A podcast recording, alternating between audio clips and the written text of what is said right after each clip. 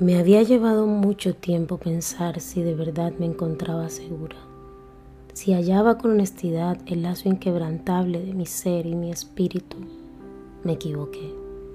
Había jurado una y otra vez que nunca volvería a someter mi alma incrédula a los sentimientos banales que suelen encontrarse cuando depositamos todo en alguien más. Me fui perdiendo, suave y lentamente sin darme cuenta ante el bullicio de las risas y los momentos que alimentaban la esperanza de una forma de amar sin límites, orgullos o prejuicios. Cada día, por extraño que parezca, me miraba al espejo dándome palabras de aliento para no sucumbir ante el vacío exorbitante que atormentaba mi alma y así, como si todo fuera parte de una historia inventada, brotaban carcajadas de mis entrañas durante el día para que al menos un ápice de felicidad llenara de ilusión los escombros que se iban acumulando en el silencio de mi soledad. Con el tiempo me di cuenta que el silencio era demasiado grande. Me absorbía, me ahogaba y las horas se iban haciendo eternas. Cambio mi rostro. La luz que emanaba de mis ojos y la fe exagerada de la que gozaba no me pertenecía. Y como un buen guerrero de cuento de hadas, al amanecer utilizaba mi armadura dispuesta a enfrentarlo todo. No notaba que estaba desgastada y que los ataques enemigos eran recibidos con más fuerzas por las grietas que tenía.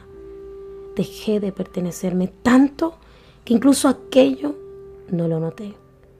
Me encerré en mis defectos y obsesiones como el último recurso de recubrir la armadura diaria que englobaba mi vida.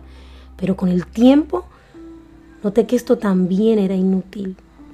El bullicio de la tristeza se hizo amigo del silencio de la soledad y ambos golpearon tan fuerte mi alma que he terminado derrumbada, decaída, con la sensación de la destrucción a cuestas.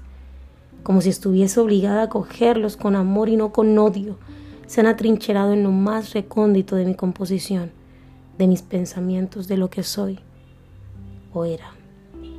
He querido llamar casualidad a lo que no le encuentro explicación y aún hoy me pregunto si no es una excusa para justificar mis propios errores y desvaríos, pero he notado con ello también que las decisiones de mis excusas han sido a la larga la responsabilidad de mis sueños y pensamientos, encausados en hallar algo que sé que no existe, o al menos no a plenitud. Me he preguntado si soy un alma vieja, si mis defectos son más grandes de lo que incluso yo podría soportar, como para someter a alguien más a ellos, y los he odiado tanto que he anhelado desaparecerlos totalmente. Ha sido en vano. He agotado cada recurso, cada aliento ha quedado sumido en la completa incomprensión de lo que soy. He intentado lo que he podido con letras, frases, canciones, como suelen ser las almas viejas, y desencajadas que solo ven en un espejo cómo avanza el tiempo sin obtener siquiera un poco de lo que sienten que han dado. Ha sido en vano. La lumbrera de mi sonrisa desgastada y mis pupilas dilatadas por la ráfaga de incertidumbres es tan notoria que me he acostumbrado a eso pese a todos los grandes esfuerzos por disiparlo. Me he dejado llevar por el frío y la calidez de mis manos han quedado nula. Me dije una y otra vez que no dolería nada, que de algún rincón la fuerza natural reaparecería. Pero aquí estoy, llevada por letras que me acompañan en la vida como teclas de piano sonando el unísono de los dedos que tocan una canción, como si la llama ardiente de mi ser encontrar en ellas el único aliento de fuerza para entender que lo que pudo ser una vez podría recuperarlo en un abrir y cerrar de ojos. No comprendo si en realidad me engaño, si simplemente soy una alma vieja fuera de órbita, de contexto, de tiempos contemporáneos y alejada de la básica simplicidad. Nadie, puede rescatar un alma rota. Lo he aprendido. Peor aún, he comprendido que si alguien que no está roto intenta recuperar un corazón herido, la desventaja se hace o se hará cada vez más y más grande. Con el tiempo, las lágrimas seguirán brotando más de un corazón roto y pocas veces de un alma que por destrucción solo ha conocido el afán. Me he maltratado tanto y en tan poco tiempo que un rincón basta para esconder del resto la melancolía incomprendida que me abate. He dado tanto y recibido tan poco que fingir con mi armadura rota puesta y la sonrisa fingida para el diario vivir es lo único que me queda como tesoro inquebrantable. Me echo fuerte cada día ante el mundo y tan débil para conmigo que dentro de todas mis preguntas quisiera saber si de verdad vale la pena ser así. ¿Es tan difícil ser comprendida? Me he respondido que sí tantas veces entendiendo en el lenguaje que el error es mío. Ser quien soy me pone en desventaja. Me he mordido los labios para no quedar expuesta al punto de sangrarlos. Me he tragado mis gritos y mis gemidos una y otra vez, sintiendo cómo el corazón late fuerte por el daño que supone callar tanto y cambiar tan poco. ¿Conozco acaso otra forma? ¿Podría aprender otra forma de hacerlo? ¿Debería aprender otra manera de ser quien soy? Me pregunto cada vez más. Para hallar de alguna forma la sensación de libertad y desapego. También en vano. Ser quien soy y amar como lo hago supone ser la forma más profunda, primitiva y anticuada de sentir, al menos para mí. Tanto que por más que me aferre a la idea de no hacerlo dentro de mí, sin importar lo que haga cuántas frases me diga frente al espejo, sigue arropada por el silencio y la soledad, pero con la fuerza ineludible de la existencia.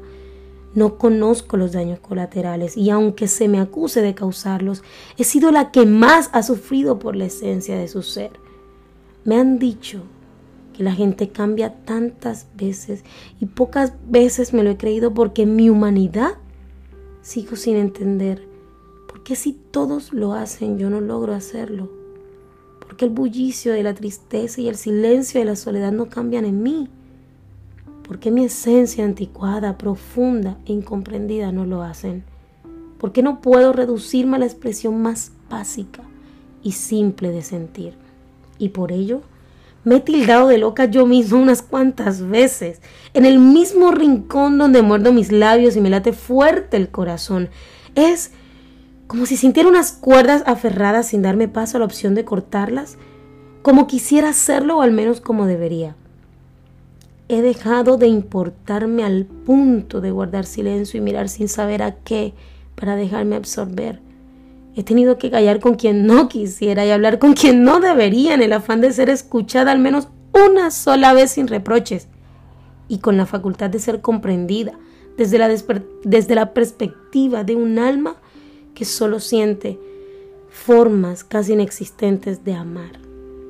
Me he debilitado tanto aferrarme a Dios y a la esperanza es lo único que me acompaña.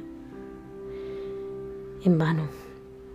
He perdido tiempo a algo que merece tan poco, tanto que me ha acostumbrado al agotamiento y a las lágrimas. He escuchado la palabra desgastado tantas veces que me cuestiono a mí misma del por qué no se desgasta mi forma de ser o de sentir. También en vano. Estoy cansada de ser un guerrero con armadura agotada, de ponerme la rasgada todos los días, como si estuviera en disposición de recibir heridas y nada más que eso. Cansada de suponer que existen almas rotas como la mía para alimentar algo que no debería alimentar. ¿Por qué si no soy culpable soy la que sufre como tal?